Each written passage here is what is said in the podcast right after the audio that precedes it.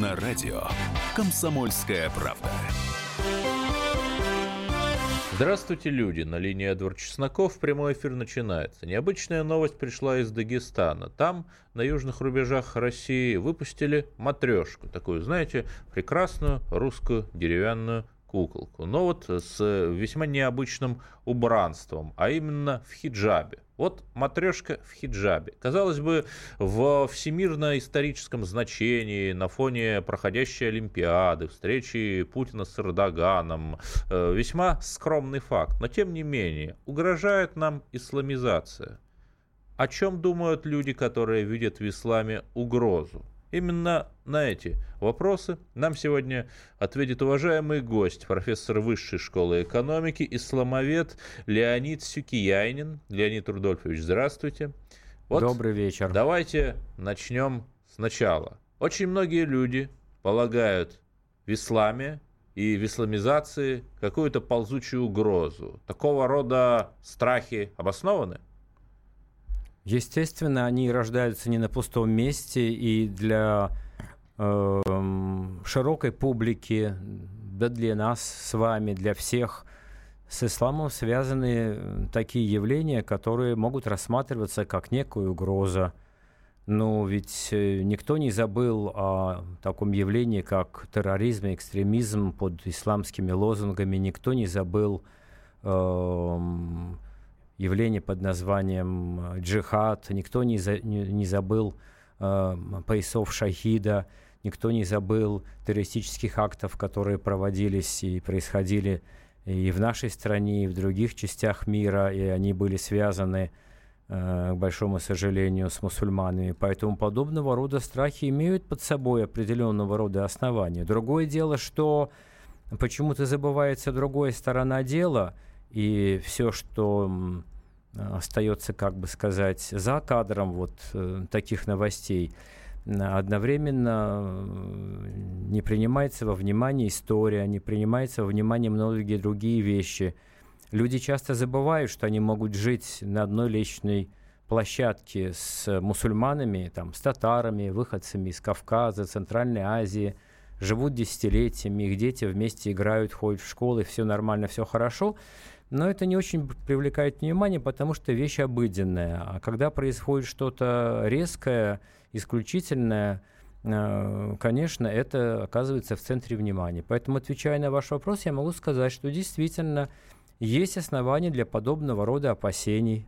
Угу. Вот э, очень вы э, высказались так, что я мало что понял, но обязательно в процессе нашего разговора с уважаемым гостем, профессором Сюкияниным, исламоведом, мы, я уверен, придем к выводу 8 800 200 ровно 9702. Набирайте телефон прямого эфира и высказывайте ваше мнение. Видите ли вы опасность в исламизации и грозит ли эта опасность России? Звоните в прямой эфир, потому что ваше мнение нам важно. Ну вот, Понимаете, Леонид Рудольфович, в чем проблема? Ведь эти люди, террористы из всевозможных запрещенных организаций, да, хотя я сам уважаю ислам, это действительно великая религия, но террористы, они же взрываются, не прочитав книжку про Винни-Пуха, они взрываются с криками «Аллах Акбар», да, террористическое государство, запрещенное ИГИЛ, оно себя исламским государством называет. Вот как с этим быть?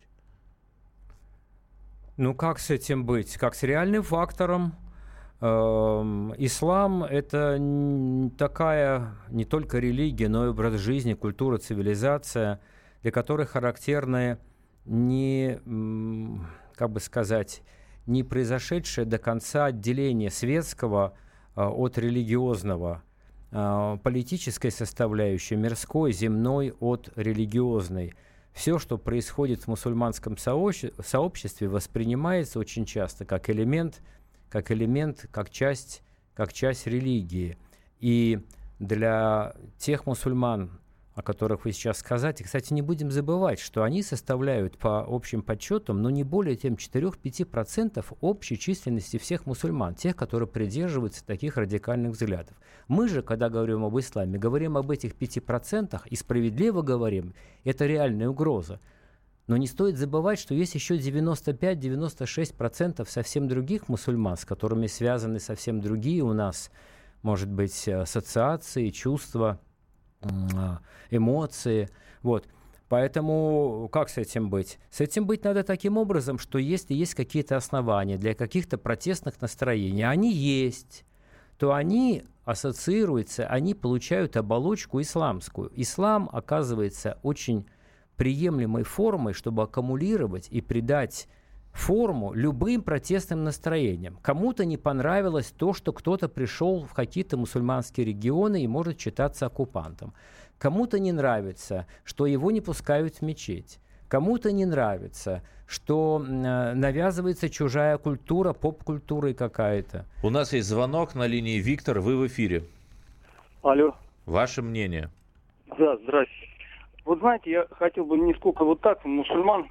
Вот смотрите, вчера, по-моему, Куприянов или Куприн там фамилия, и, и директор института одного, говорит о том, что вот у нас будет демографическая яма. Помните, вчера такая новость была, да? И что? Вот. И там типа такого, в том числе он говорил, что теперь таджики вот иссякли как бы, и нас ожидает волна теперь китайцев, вьетнамцев там в районе 10-15 миллионов человек, так скажем.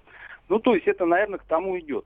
Я к чему хочу сказать? Нам, России, и, так скажем, людям, которые считать себя русскими, скажем так, надо четко определиться. Мы идем по пути либо какой-то национальной идентификации, либо давайте переименовываться, как я говорю, в Соединенные Штаты Азии. И тогда вопросы все снимутся и будут общее, как говорится, равенство, братство и вопрос национальности полностью исчезнет. И вот эта исламизация, мусульманизация или как угодно называйте, тоже как бы снимется вопрос сам по себе. Я не совсем э, понял суть вашего предложения, уважаемые радиослушатели. Давайте, если вы звоните, то отвечайте все-таки на поставленный нами вопрос. А вопрос этого часа звучит так. Видите ли вы угрозу исламизации и чувствуете ли вы эту угрозу на себе? У нас в гостях профессор Леонид Сюкиянин, исламовед. И обсуждаем мы вроде бы незначительный эпизод, выпуск в Дагестане матрешки с хиджабом. И вот к чему это может привести и стоит ли проявлять из-за этого беспокойство. Оставайтесь с нами, вернемся к дискуссии после перерыва.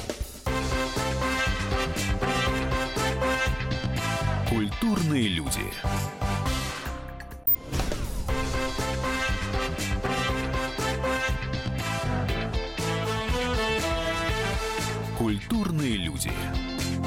На радио «Комсомольская правда». Прямой эфир продолжается. У нас в гостях исламовед Леонид Сюкиянин, и мы обсуждаем матрешку, выпущенную в Дагестане в хиджабе. Вот э, смотрите, Леонид Рудольфович, неужели матрешка без хиджаба, то есть традиционная русская матрешка, настолько оскорбляет э, чувство верующих, что вот без хиджаба никак? Я так не думаю. Я думаю, что те, кто решил выпустить такой именно товар, э, сделали это не потому, что кого-то оскорбляет какие-то чувства. Скорее всего, наоборот. Матрешка очень популярный бренд, привлекательный – и решили сделать из этого бренда еще дополнительный такой вот акцент сделать. Колорит придать. И слад... Конечно. Я уверен, что здесь речь идет не о неприятии э, матрешки, а наоборот использования э, вот в таком вот э, своеобразном виде – не более того. У нас на линии Леонид. Я напоминаю, 8 800 200 ровно 9702, телефон прямого эфира. И вопрос часа. Не чувствуете ли вы в исламизации какой-либо угрозы? Я дело в том, что я в Таджикистане жил много лет. Угу. До, до вот этих событий известных. До гражданской Но войны. Потом, да. А потом я, когда переехал в Россию, вынужден был, потому что оттуда все уезжали.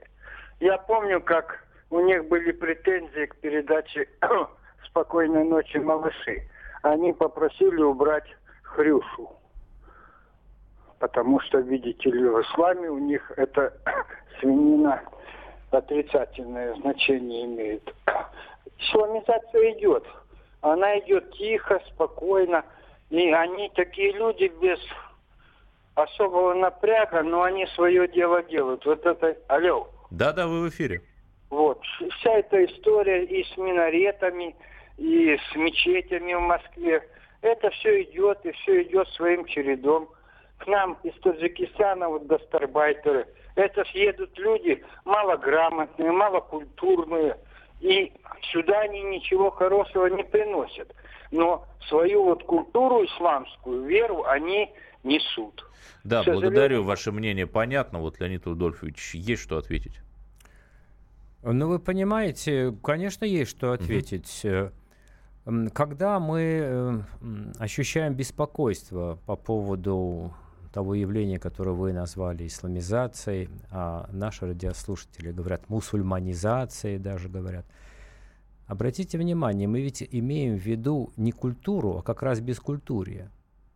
Они-то несут опасность связана не с культурой, а с такими вещами, которые у нас ассоциируются с отрицанием культуры.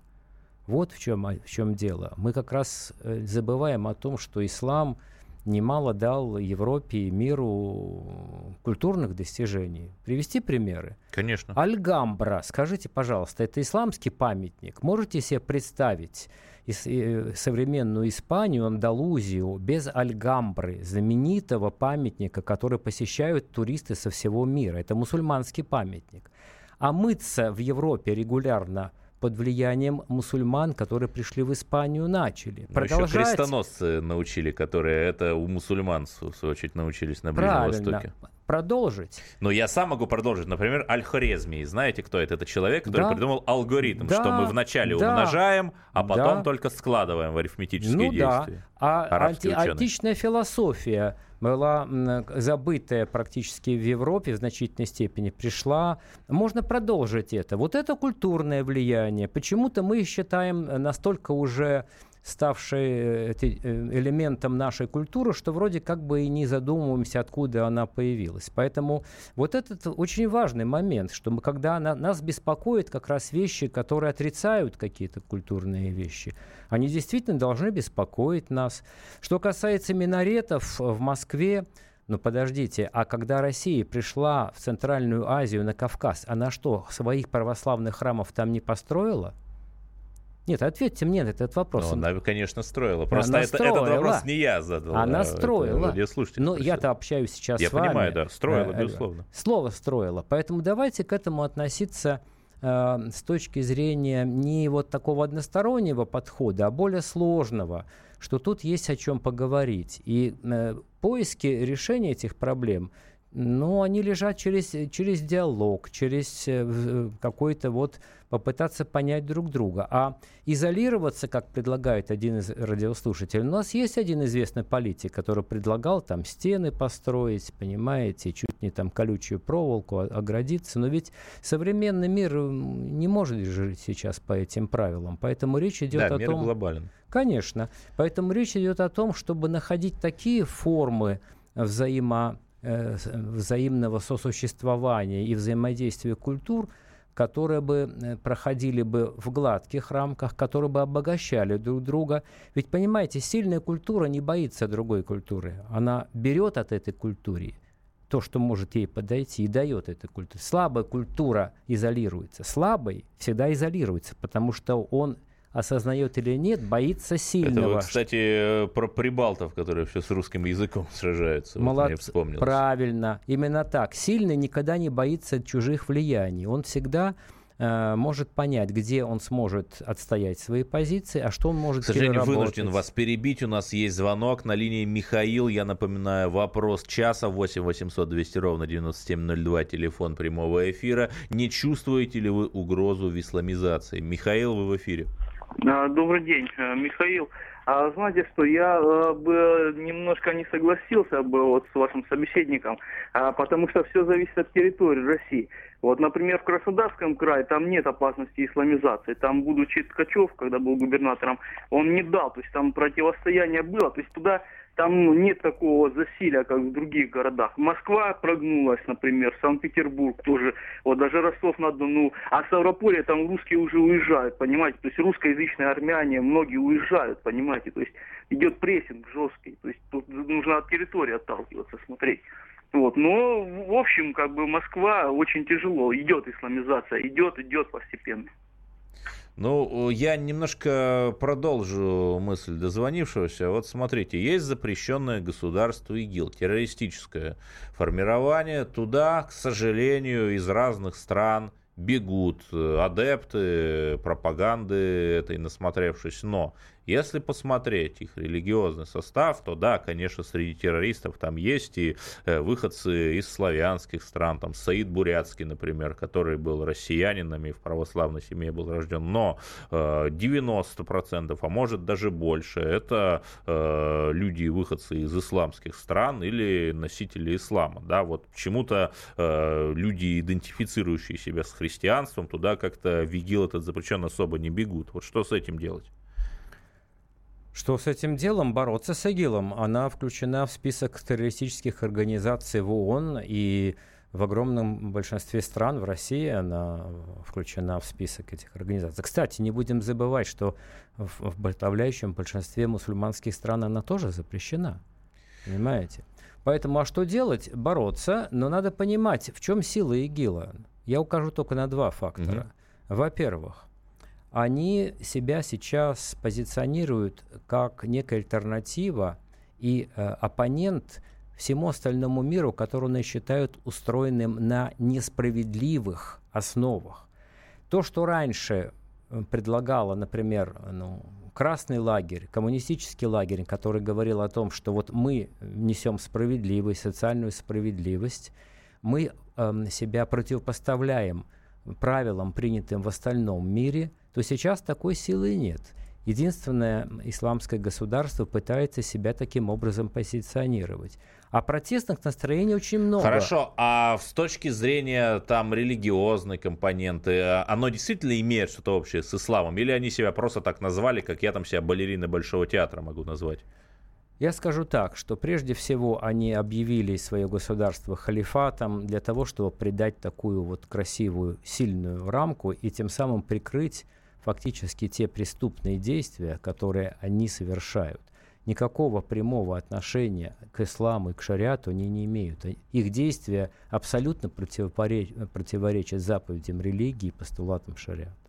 У нас в гостях Леонид Сюкиянин, исламовед и профессор Высшей школы экономики. Обсуждаем мы матрешки, выпущенные в Дагестане в хиджабах, и продолжим обсуждать после перерыва. Культурные люди. Сказано.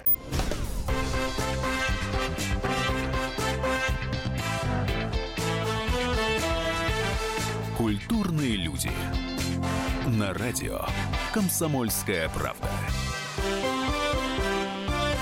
Прямой эфир продолжается. У нас в гостях профессор Высшей школы экономики Леонид Сюкиянин. И мы обсуждаем не только угрозу исламизацию, реально она или мнима, но и конкретный пример – матрешку в хиджабе, русскую матрешку, которую в таком виде изваяли в Дагестане. Вот, Леонид Рудольфович, вы в прошлом блоке совершенно правильную вещь сказали, что ИГИЛ запрещен, и тем не менее, далеко не все поддерживают этот запрет. Например, в самой мусульманской умме в Саудовской Аравии еще год назад верховные улемы выпустили фетву против ИГИЛ, то есть запретили его. А вот, может быть, я что-то путаю, но, например, э, некоторые руководители мусульманских общин в России ИГИЛ не запретили.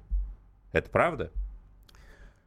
Вы знаете, мне трудно ответить на этот вопрос. Я не отслеживаю позицию всех мусульманских общин в России. Я только знаю хорошо, что есть несколько фетов. Есть фетв э, э, мусульман Российской Федерации, угу. э, принятая еще в 2015 году. Э, есть фетва Центрального Духовного управления мусульман, который возглавляет Талгат Таджудин. Она более короткая, она тоже принята. Там однозначное осуждение и резкая критика с приведением шариатских аргументов.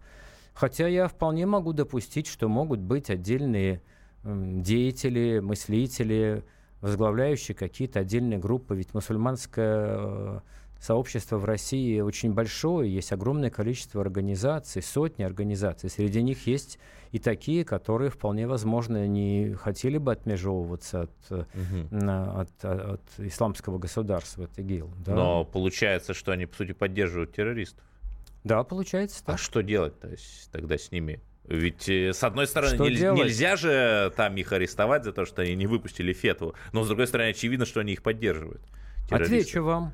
Как юрист я отвечу так. Если угу. они совершают действия, подпадающие под действие российского законодательства противодействия экстремистской деятельности, и уголовный закон существует на эту тему, то надо их привлекать к ответственности, и все.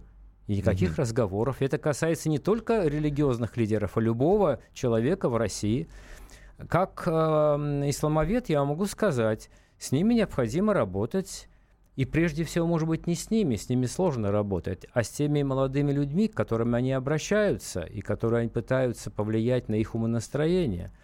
А, потому что очень многие молодые люди не находят убедительных ответов и идут к этим людям, которые предлагают очень простые и быстрые решения – вот представьте себе, я молодому человеку скажу, для, этого, для того, чтобы знать ситуацию, тебе нужно изучать долго какие-то источники, знакомиться с этими. Для этого годы должны пройти. Или там взять автомат и убивать Да, а ему подойдет другой и скажет, людей. да не слушай ты этого профессора, какие тут проблемы? Ты и так сильный, мощный, ты принадлежишь к самой лучшей общин.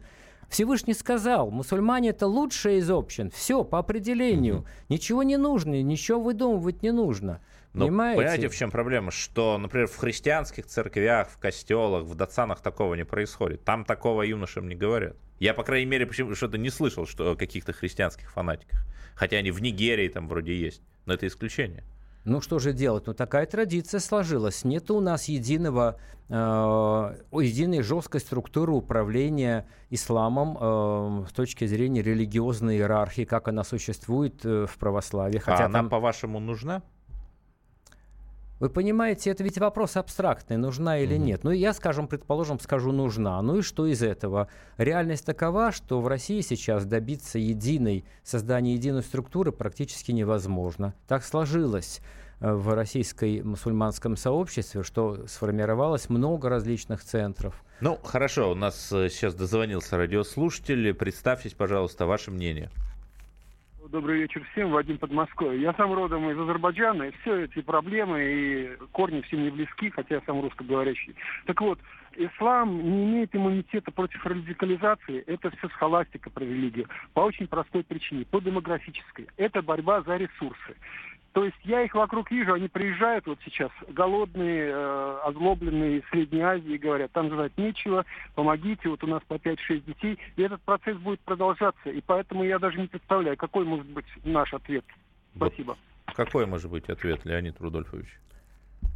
Работать с этими людьми. Понимаете, когда мы говорим исламизация, мы невольно этот термин ассоциируем с исламизмом. Исламизм – это радикализм, экстремизм. Мы почему-то э, считаем так, что если приехали тысячи людей, то это обязательно угроза экстремизма. Работать с этими людьми нужно. Опыт существует в этом отношении целого ряда стран. Ну вот конкретно можете привести, в чем опыт, в как чем? работать? Совершенно замечательно. Во-первых, их надо учить. В Канаде, например, существует специальное министерство мультикультурализма. Угу. Любой мусульманин, приезжающий в стране, должен пройти специальные учебные курсы, сдать экзамены на знание истории этой страны, Понимаете? Для того, чтобы он человек владел, э, понимал, куда он приехал, он же гость, он должен, он должен он должен владеть этой ситуацией, тогда легче и отслеживать, легче повлиять на, эту, на, на, на умонастроение этих людей. Вот это все прекрасно, только сама Ангела Меркель признала, что мультикультурализм провалился. Вот почему Отвечу он в на этот вопрос, не дожидаясь, извините, я вас перебиваю. Да. А у меня вопрос, госпожа Меркель, а проводили ли они реально эту политику? А я вам отвечу, не проводили они ее. Вот если бы она сказала, что мы проводили, вот у нас серия мероприятий, и она провалилась.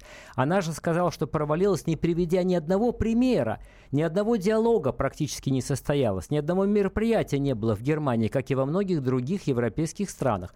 Поэтому это не провал самой политики, а не проведение политики заявленной. Она была декларативно заявлена, но реально не проводилась. Как она может состояться, если она не проводилась, эта политика? А, а, а турки, которые живут в Германии до этого в течение многих десятилетий, жили нормально и спокойно. Это не политика мультику, мультикультурализма Хорошо, я спрошу по-другому. Вот я был в Иране, в апреле сего года. И Иран – это страна с наименьшим количеством радикальных мусульман среди населения и с наименьшим количеством адептов запрещенного ИГИЛ среди э, представителей этого народа. С чем это связано?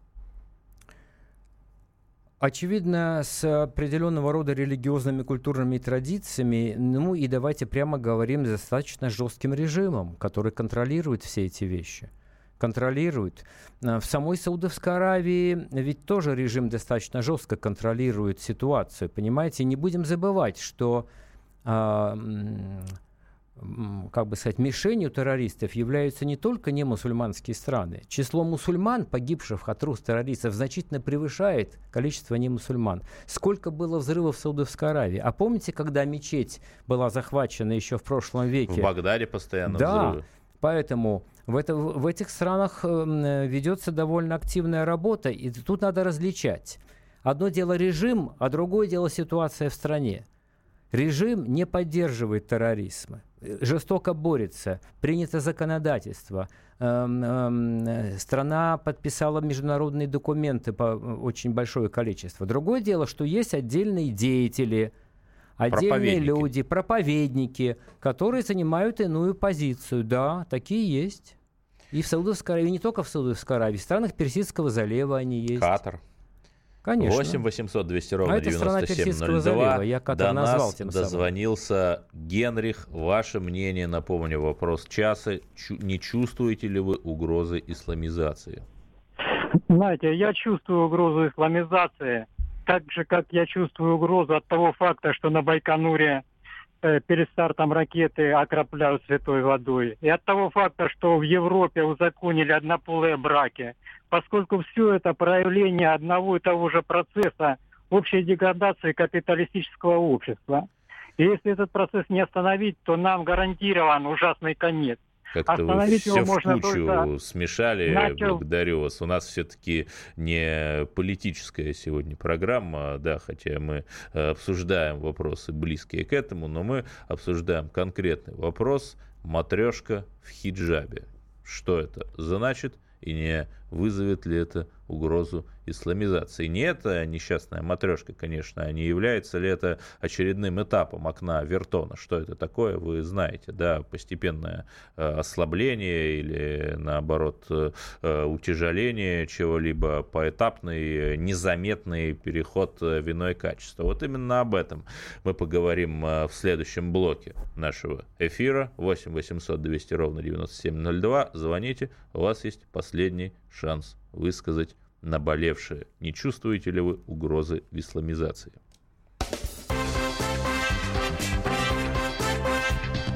Культурные люди. В новом...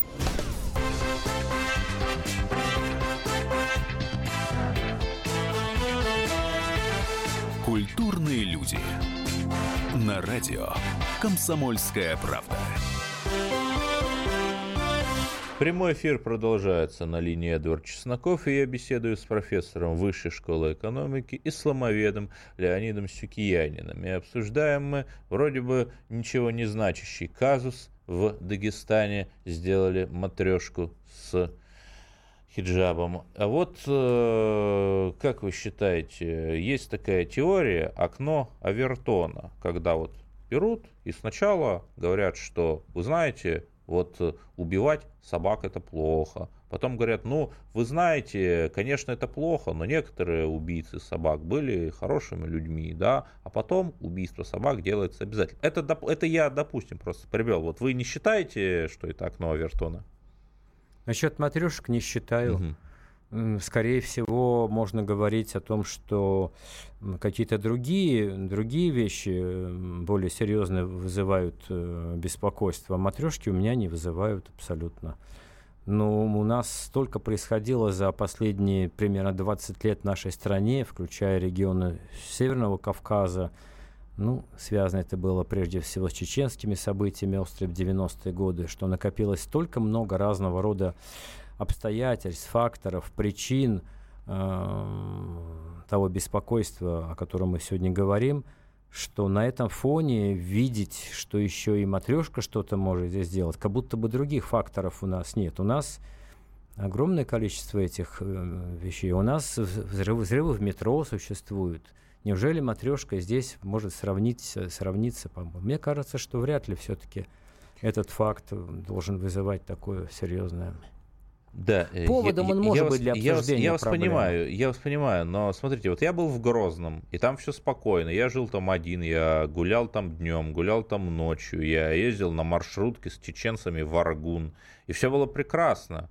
Но в соседнем Дагестане там что, не неделя, а в каком-нибудь селе идет КТО, контртеррористическая операция. Там постоянно поступают новости, что какие-то взрывы, ликвидировали каких-то боевиков. Вот этот, это нестабильность, этот терроризм на Северном Кавказе, ну в Дагестане прежде всего, он имеет все-таки религиозную или социальную основу? Прежде всего социально-политическую основу. Прежде всего. Хотя религиозный фактор тоже значим. Без него, конечно, этого не может происходить, но чаще всего он является фактором, который может усиливать действия социальных, политических, каких-то иных причин. Спорят ученые между собой, я принимаю участие да, в этих дискуссиях. И, кстати, мы не пришли к единому мнению. А знаете вопрос какой? Угу. Может ли быть сугубо религиозные мотивы движущими факторами террористов, экстремистов вот, э, под исламскими знаменами. Только религиозные мотивы, не какие-то политические цели достижения, а именно религиозные. Не пришли к общему выводу до сих пор исламоведы. Вот. Не знаю, как тут ответить на мой вопрос. Прежде всего, конечно, факторы политико-социальные, угу. хотя есть и, собственно, религиозные. Понимаете, ну, например, противостояние так называемого традиционного ислама, который связан с традициями суфизма ну, в Дагестане и исламом современным, новым. Ваххабизм? Который... Не обязательно ваххабизм. Люди молодые, которые угу. учатся за рубежом и приезжают в Россию, и включая и Кавказ, и регион. Мозгами. Да почему с промытыми мозгами? Я был месяц в, в Исламском университете в Саудовской Аравии, и 40, 44 студентов из Российской Федерации, пополам примерно, половина это был Северный Кавказ, половина Татарстан, и 44 человек, три только отпустили бороды. Три человека угу. из 44. Это не со слов чьих-то, я их там видел в течение месяца, рядом с ними жил и с ними общался. У нас есть звонок, э, вы в эфире, Василий, ваше мнение. Э, добрый вечер. Вот. Я э, обращаю внимание, что действительно очень актуальная тема. Вот эти, значит, э, матрешки в, в исламе. И вот э, хочу обратить внимание на то, что у нас нет, э, значит, паритета. Э, вот в каком плане? Почему-то в Россию едут, значит, мужчины все. Это, значит, э, как сказали уже, необразованные, неквалифицированные специалисты. Вот. И совсем, значит, э, нет движения женского населения из Востока.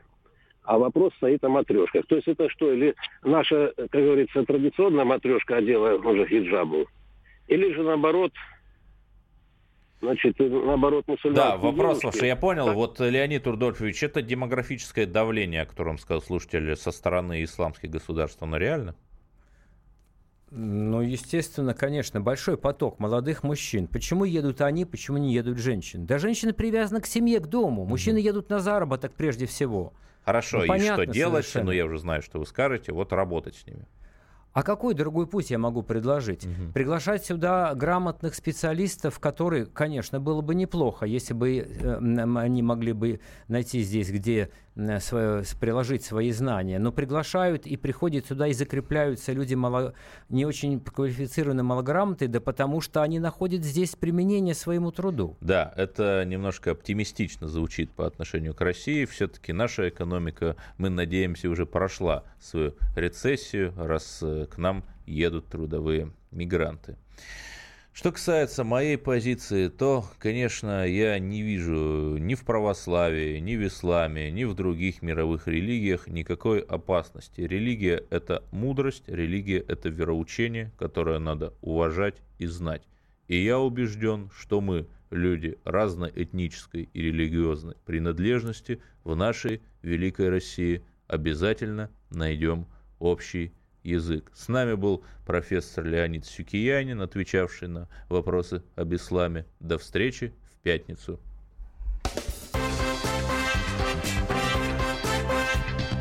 Культурные люди.